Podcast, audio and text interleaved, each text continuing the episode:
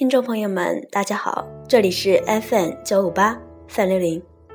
不知道在大家心目中，美到心碎的爱情是什么样子的呢？三毛说：“不管他这辈子爱过多少男人，他与荷西在一起的时候，他觉得彼此是相互唯一的人。”一九六七年，三毛孤身前往西班牙马德里文哲学院求学。那年的圣诞节夜晚，她在朋友家邂逅了未来的丈夫荷西。两人相识以后，荷西便经常约三毛外出散步、聊天。一次约会时，荷西认真地看着三毛的眼睛说：“你再等我六年，我读大学四年，服兵役两年，等六年过去了，我就娶你，好吗？”那时，何西尚在念高三，看着这个英俊可爱的小弟弟，三毛笑了。他回答说：“好啊，既然这样，我们就疏远一点，不要常常见面好了。”于是，何西笑逐颜开的跑了。他手里拿着一顶从未戴过的法国礼帽，倒退着跑，一边跑一边开心的挥手。那次分别以后，两人信守承诺，再也没有联系过。因为未婚夫的突然离世，三毛为了抚平内心的伤痛，再次回到西班牙。在那里，他突然间想起荷西，那个跟他有着六年之约的男孩，和那时六年之约刚刚到期。他拿起笔，决定写信给他。一天。三毛刚刚回到公寓，就接到了朋友的电话，说有急事，请他立马赶回去。三毛放下电话，一路飞驰赶到朋友那里，和他的朋友把三毛带进一个房间，让他闭上眼睛，随后就关上门，悄悄出去了。过了一会儿，房门开了，一对温柔有力的手臂。从三毛身后将他环了起来。等三毛睁开眼睛后，才发现对方是一个长得十分高大、留着满脸胡子的西班牙青年。他正是六年以后的荷西。房间的四壁上挂满了三毛放大的照片。想到这个苦恋他的西班牙少年，三毛感动得流下眼泪。他在心里暗暗地说道：“这一辈子，我只嫁给他。”为了三毛，荷西放弃了向往已久的大海和潜水，随他来到干巴巴的撒哈拉沙漠。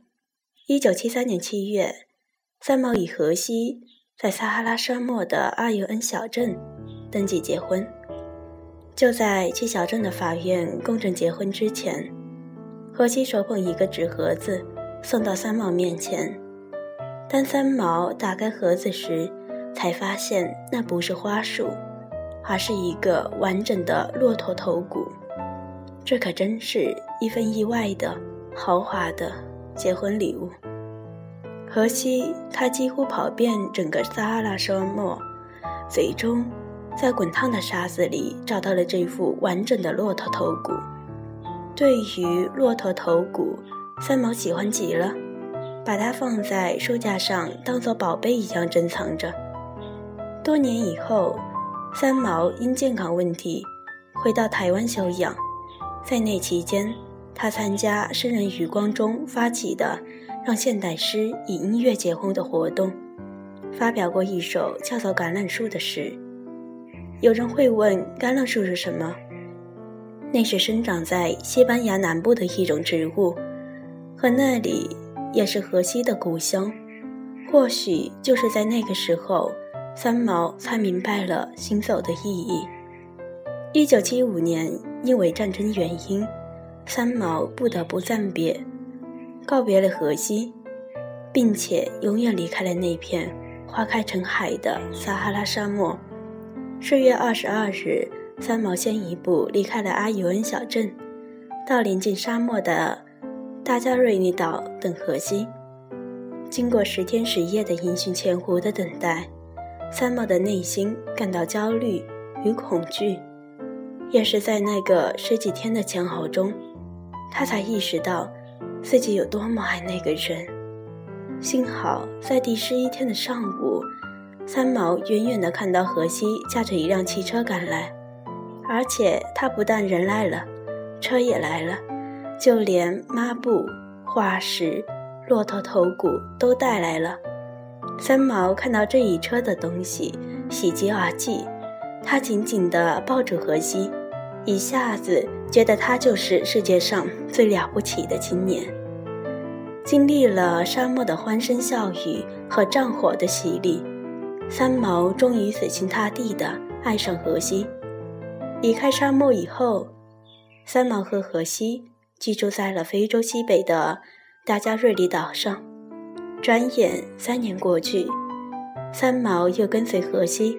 来到了巴拉马岛，小岛上风景如画，气候宜人，干净的海水冲上海滩，令人心旷神怡。这一年，三毛与荷西已经结婚六年，在结婚的纪念日那天，荷西用加班费给三毛买了一只女士的手表，他握着三毛的双手说：“以后的一分一秒。”你都不能忘掉我，让他来替你数。一九七九年九月，三毛的父母来欧洲旅行，特地绕到小岛看望他们夫妇。二老在小岛游玩几日，便要离去，三毛便陪伴父母到伦敦坐飞机。三毛住在伦敦的那晚，夜里突然有人来电，像是有什么心灵感应。三毛接起电话，问对方：“是不是荷西死了？你是不是要告诉我荷西死了？”不幸的是，他的感应是对的。当荷西的尸体被打捞出来的时候，正是中秋节。三毛向打捞人员咆哮，他不信这就是荷西。那晚，他独自的走进了停放荷西尸体的房间。为他守灵，他拉住已经过世两天的荷西的手，像平常两个人双手互握的习惯一样。他一边诉说着两人的过往，一边为自己抹眼泪。那一晚是他们在一起的最后一晚。三毛把荷西安葬在他们经常散步的墓园里，在埋葬了爱人之后，三毛写下了这样一段话。埋下去的是你，也是我，走了的是我们。荷西的突然死世给三毛带来无限的打击，这种沉痛深深地透进三毛的灵魂里。爱人已去，流浪便再也没有意义。